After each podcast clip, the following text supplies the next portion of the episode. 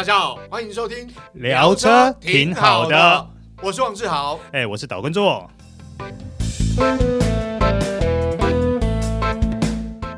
Hello，各位听众朋友，大家好，欢迎收听聊车挺好的，我是岛叔岛根座。哎，今天呢、啊，我们就来聊一台国产旗舰大洋。而这台大洋呢，因为它先前也有的优异的运动性能啊，在全球也极负盛名。它就是排气量五百五十点四 CC，对，要特别强调一下这个点四，因为呢，它正好跨过红牌门槛的 Kimco 光阳 AK 五五零 Premium。好，AK 五五零 Premium 呢，它算是承袭了第一代 AK 五五零的一些优点跟特色，然后再继续。更精进变成这一代的一个车型，那它的建议售价呢是三十七点六万元，今年配额五百五十台。对不少人来说，骑重机嘛，要一定就是要骑档车。那大洋速克达呢，大家会觉得说它要讲究的就是舒适性。可是呢，自从啊、大家都知道熟知的一些 T-MARA、T-MAX 跟 AK 五零先后进入这个市场后，我们之前那些既定的观念都已经被改变了。其实呢，导叔之前本身也是个挡车的爱好者，可是 自从长期接触了大洋后，这样的想法也渐渐的在改变了。为什么呢？因为呢，大洋呢，它除了坐姿很舒服以外，它还有一个长风镜，可以在高速骑乘的时候帮你挡住正面撞风，会比较舒服。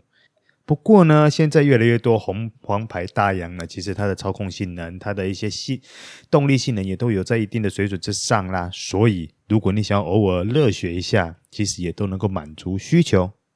好，第一代 AK 五五零在二零一七年推出，到现在呢，差不多也有五年的时间了。那这一次的改款推出呢，第二代的车型呢，它有着嗯上一代浓浓的身影。如果你把两台放在一起的话，你会觉得很类似，但是呢，它们之间的外观呢，还是有一些其他的不同。最主要的啊，是因为二代的车型外观变得比较细致，比如说喽，它的座椅两侧它增加了一些卡蹦的纹路，车头两侧呢，它采用双层的设计，还有更更有质感的新型的仪表板等。然后之前本原先的 LED 头尾灯啊，那灯条是日行灯啊、方向灯啊，还有那种回力标式的尾灯灯条，这些呢都原原本本、原汁原味的在二代的车型上继续出现。但就整体看起来的话，你还是会觉得说二代车型在质感上有明显的提升。好，AK 五五零它以第一代的引擎跟车架作为基础进行开发。其中呢，车架呢是中空铸造的铝合金，它本身兼具高刚性与轻量化，尤其在车身轻量化这件事情上面，它也做出了很大的贡献。就原厂表示呢，AK 五五零 Premium 加满油的被载重也差不多只有两百三十公斤左右。我们以一台红牌大洋来说，它这样的重量算是很轻了。呃，像其他的一些，比如说比较强调巡弋型的，比如说。汉堡啦，等等，它重量随便都要两百五、两百六以上，所以用这样来比较的话，AK 五五零的车身重量算是相当轻的。至于很多呃重机朋友或是骑骑大洋的朋友会去考虑到的一个部分，就是它的坐垫离地高度，甚至于说实际坐上去，我双脚是不是真的可以完全踏平在地面上？这件事情呢，岛叔在实际现场试了一下，AK 五五零在这方面表现，个人觉得是还算满意啦。第一个，它的坐垫呢离地高差不多七十九公分，你实际跨乘上去以后，由于它的两侧呢并没有到那么的宽，所以像以岛叔一百七十三公分这样的中等身高来说，我只要稍微往前挪一点。我双脚几乎就可以踏平在地面上，呃，就这样来说，我相信对很多人会是一个福音，尤其像我们这种中等身材人来说，有的时候踏不太到地的感觉，其实那种心理压力负担还蛮大。但是 AK 五零这这一点，导叔个人觉得它就是做的还蛮不错的。好，接下来我们来聊一下 AK 五零的配备，配备对 AK 五五零来说，那根本就是它的强项啦。嗯，你大体上来说，它除了没有音响、没有电动倒车功能以外，其他呢，你能想得到在重机上面能配备到的能够看到的配备，它几乎都有了。比如说 Keyless 解锁、定速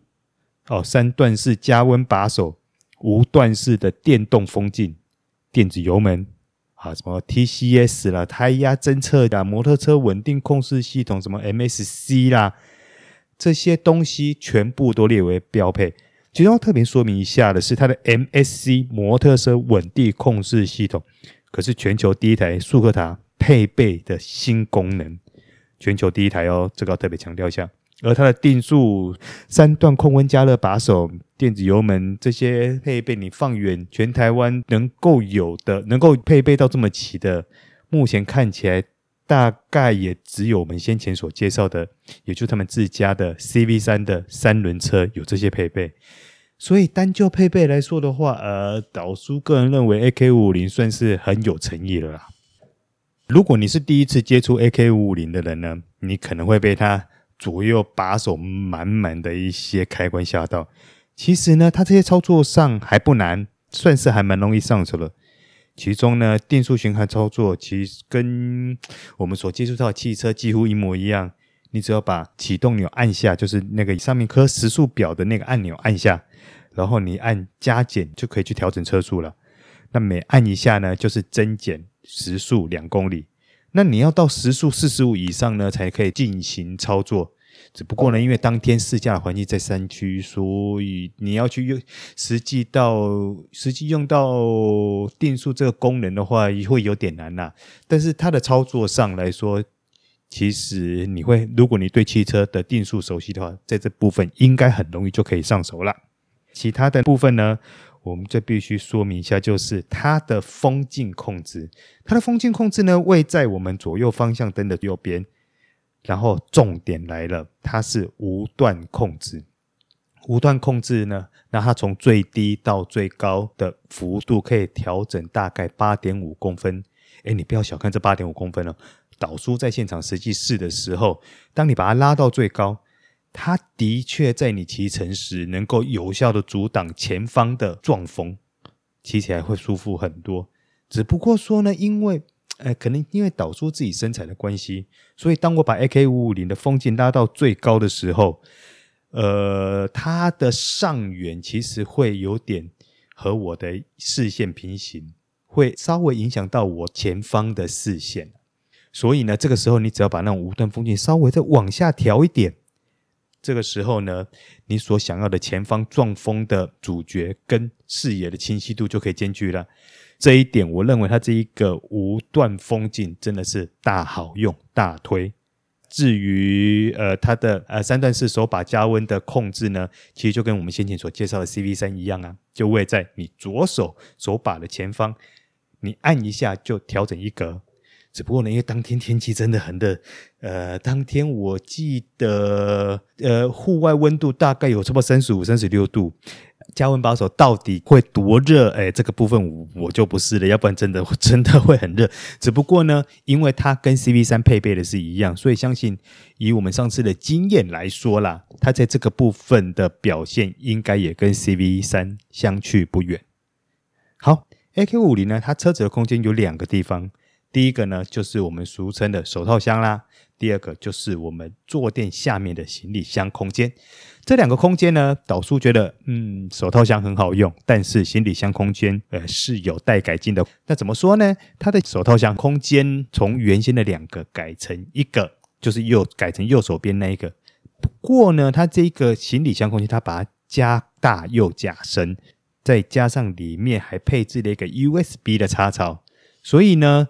当你骑乘的时候，如果你不想把你的手机挂在你外面的手机架上面，你可以把手机丢在里面，顺便可以做充电。还有啊，你这个部分你可以放手机以外，你还可以把 keylet 钥匙直接往里面放，算是一个还蛮便利的空间呐。那至于它的行李箱呢，坐垫下面的行李箱，导出个人觉得。真的不是有那么好用了，最主要是因为当天导叔戴了一个是戴了一个四分之三罩的安全帽，我安全帽放下去，正常的方式放下去以后，我是无法顺利把坐垫关起来的，我必须要侧放或者是倒放，而且你倒放的时候，你安你的安全帽的面罩的顶还要对准坐垫下方有一个特殊的凹槽，你才能够顺利把坐垫关上。关于这一点，导叔觉得还有一些进步的空间呢、好，讲完车子的配备和功能以后，接下来我们要进入今天的重点：光阳旗舰速克达骑起来到底是一个什么样的运动感？因为毕竟它这么强调运动性嘛。好，我们先来谈一下它的引擎呢、AK 五五零 Premium 配备一具排气量五百五十点四 CC 的双缸八气门，也就是每缸四气门的水冷式引擎。最大马力五十三匹，最大扭力五点三公斤米。就排气量来说，看起来应该就是跟 CV 三同一颗引擎啦，只不过动力输出略微有所不同。但是也因为它排气量因为跨过五百五十 CC 的门槛嘛，所以它挂的是红牌。AK 五五零 Premium 在传动上采用光阳近年来极负盛名的 PDM 传动系统。这个传动系统的优势在于传输效率佳，体积小。可以说是好料上身呐、当然啦，你说 AK 五零的好料还不是只有这些，包含它全车的铝合金车架，可以有效的增加车身刚性和降低总车重，这一点我们刚刚在前面有稍微跟大家提过了。好，要上路之前，必须先把 AK 五零的动力模式先熟悉一下。AK 五零的动力模式输出有一般模式跟雨天模式，其中呢，一般模式还区分为。TCS 开启和关闭模式，而雨天模式呢，则是强制开启 TCS。呃，为什么一般模式还要区分 TCS 开启跟关闭这两种模式呢？理由就是关闭 TCS 时，你在操控上会变得更自主。那至于怎么分辨呢？其实它的控制开关呢，它就会在你左手把的上方。哦，听起来就在左手把，对，左手把的功能真的很多。你每按一下，它就会切换一次功能。那怎么看呢？呃，如果说你的仪表板出现的是绿色的 bar，那代表的就是你的 TCS 是关闭的。当然，这个时候你的 TCS 小字是不会出现的。如果说出现的是橘 bar，那这个时候 TCS 的字也会顺势的亮起。代表的就是你这个时候在，也就是在一般模式 TCS 开启的状态下，如果说你再按一下，它整个 bar 会变成蓝色的，那代表就是你已经启动了雨天模式。那至于雨天模式，就是你的 TCS 会强制开启。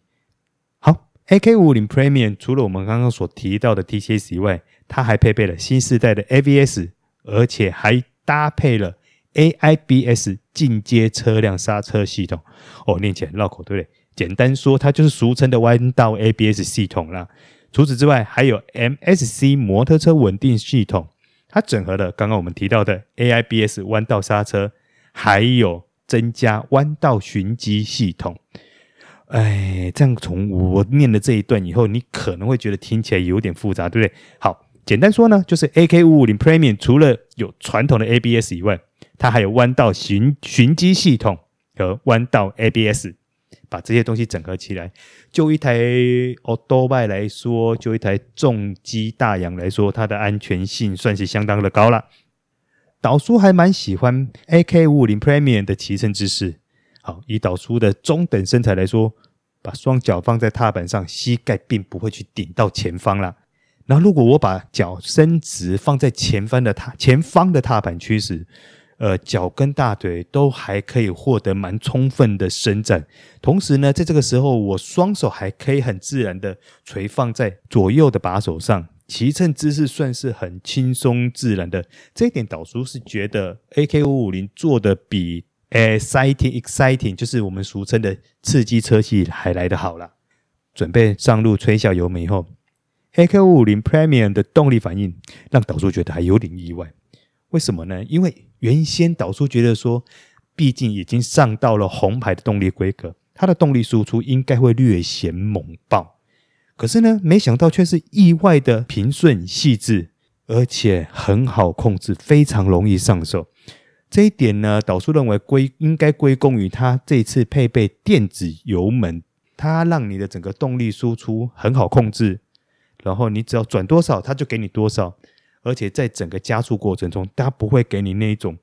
猛爆的不安定感，而是整个很平顺、迅速的把速度给输送出来。在这种状况下呢，对很多骑士来说就会显得很轻松自在啦。但是我们刚刚有提到，因为它的加速反应也还算蛮快的，所以呢，你在超车的时候，你只要油门稍微一转，很轻松的就可以在山路上超车啦。尤其像我们这次的试车路段是在山区，几乎前面只要遇到车子就立刻马上超车，所以呢，它给的动力算是还让驾驶者觉得还蛮信心十足，骑乘起来也还蛮轻松愉快的。那或许有人会说，TCS 开跟关，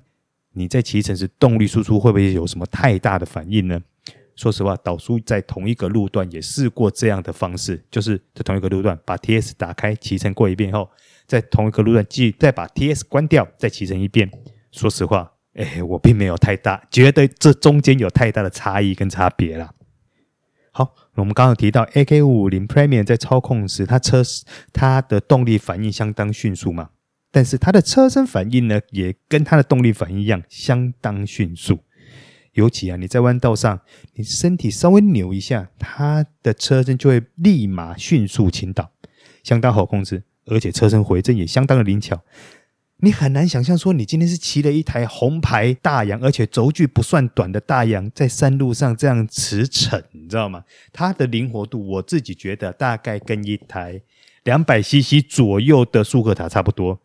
很轻巧，很灵巧，尤其在连续弯道上，你车身诶倾倒回正，再倾倒回正，你会觉得非常的游刃有余。如果说你不随时盯着时刻那个时速表啊，你随时都有可能会超速，因为，哎，我刚提到太游刃有余了，而且骑乘起来你会觉得很愉快，很轻松愉快、畅快的感觉。